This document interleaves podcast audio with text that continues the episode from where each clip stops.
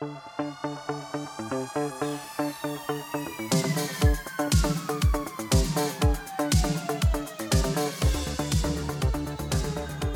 aí pessoal, sejam muito bem-vindos a mais um episódio do podcast o Economista Sincero, você é bem informado ou não. E no episódio de hoje falaremos sobre os números do agronegócio que vieram muito interessantes e mostraram um possível recorde na safra de grãos do Brasil. O episódio de hoje está imperdível, só que antes de continuar eu te peço que avalie o nosso podcast com cinco estrelas no Spotify e responda a enquete que eu sempre deixo ali embaixo. Pois é, galera, a safra brasileira de grãos deve registrar uma alta impressionante de mais de 18%, 18% em comparação à temporada anterior e alcançar mais um recorde de 322,8 milhões de toneladas. Segundo dados divulgados pela Companhia Nacional de Abastecimento, a CONAB, a estatal do Ministério da Agricultura, o valor da safra passada em 2021/2022 foi de 272,6 milhões de toneladas. O agro é uma máquina, né?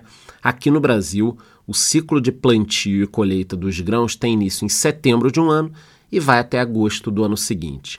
De acordo com o 12 e último levantamento para a safra 2022/2023, se comparado à previsão anterior de agosto, houve um aumento de 0,8%, o equivalente a 2,7 milhões de toneladas. E esse volume recorde, segundo a própria estatal, tem dois motivos. Um, é reflexo de um aumento na área plantada que atingiu 78,5 milhões de hectares, 5,3% a mais do que em 2021/2022, quando o número era de 74,5 milhões de hectares. E número 2, também houve uma alta na produtividade, que saiu de 3,65 quilos por hectare para 4,1 quilos por hectare, um crescimento de mais de 12%. Incrível, né? Cresceu a área plantada e cresceu a produtividade. Produtividade que não cresce na indústria, serviço, comércio. Isso tem prejudicado muito o Brasil. No agro, cresce todos os anos. Esse aumento na produção é super importante para o Brasil. Não preciso nem explicar para vocês o porquê. As primeiras previsões do mercado eram de que a safra acumulasse 312,4 milhões de toneladas. No entanto, a safra surpreendeu e terminou o ciclo mais de 322 milhões de toneladas, uma diferença de 3,3% ou pouco mais de 10 milhões de toneladas. Agora falando um pouquinho dos números por dentro, os destaques na produção acabaram ficando com a soja e com o milho. A soja, por exemplo, mostrou recuperação de produtividade no Mato Grosso Sul, Paraná e Santa Catarina, alcançou um recorde de 154,6 milhões de toneladas colhidas, um aumento de 23% em relação à temporada 2021-2022. Já em relação ao milho, também é esperada a maior colheita já registrada na série histórica. Existem expectativas de que a soma da produção deverá chegar a quase 133 milhões de toneladas, uma alta de mais de 16% em relação à safra anterior. Já em relação aos nossos queridos arroz e feijão, o cenário foi um pouco diferente. Arroz e feijão que não, não dá para faltar na mesa, no prato do brasileiro, né? Esses dois alimentos básicos dos brasileiros vêm perdendo espaço para soja e para o milho. Para quem ainda não sabe, soja e milho tendem a ser mais rentáveis por serem voltadas para exportação, fazendo com que o produtor receba em dólar. Então você tem lá a tua fazenda, dá para plantar feijão ou soja, arroz ou milho. Você vai fazer o que? Vai plantar o que te pagam em dólar que você consegue exportar, natural.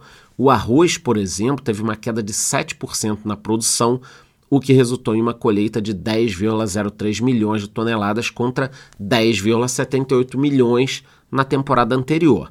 Já o feijão teve um desempenho um pouquinho melhor e a produção somou mais de 3 milhões de toneladas, um aumento de quase 2% em relação à safra passada. Segundo a própria Conab, o resultado positivo foi possível por conta das boas condições climáticas, além de investimentos constantes que permitem aumentos de produtividade. De acordo com economistas e analistas, a agricultura brasileira tem demonstrado um grande potencial para alcançar números cada vez maiores se o governo não for contra também, né? Quem me acompanha já sabe que o agro tem sido muito importante para o crescimento do PIB brasileiro. No primeiro trimestre fez total diferença, que vai puxar a economia do ano. Essa alta na produção dos produtos agrícolas acaba gerando mais exportações, isso reflete na economia do país entram dólares. Atualmente, o agronegócio se tornou um dos principais motores do Brasil, se não o motor principal, e tem tudo para crescer e evoluir ainda mais. Agora, não dá para termos uma ministra do meio ambiente, como a Marina, por exemplo, que outro dia chamou o agronegócio de ogronegócio. Então o governo não pode olhar para o agro como um inimigo. Tem todos os defeitos que tem em todos os países do mundo, tem gente boa trabalhando, tem gente ruim trabalhando, mas não é possível que esse governo não perceba que a grande maioria dos brasileiros que trabalham no agro querem o desenvolvimento do país, estão fazendo melhor, não querem poluir, não querem desmatar, querem simplesmente produzir, melhorar a produção, vender aqui dentro o que der, exportar o que der, são pessoas do bem. Então, uma idiotice o governo brigar com o agro. Mais uma vez, eu queria dar aqui os parabéns por essa dobradinha de terem aumentado a área produtiva e de terem aumentado a produtividade. Qualquer novidade eu volto com mais informações e não esqueçam de ir embora de me dar cinco estrelas no Spotify e votar na enquete. É isso, te vejo no próximo episódio.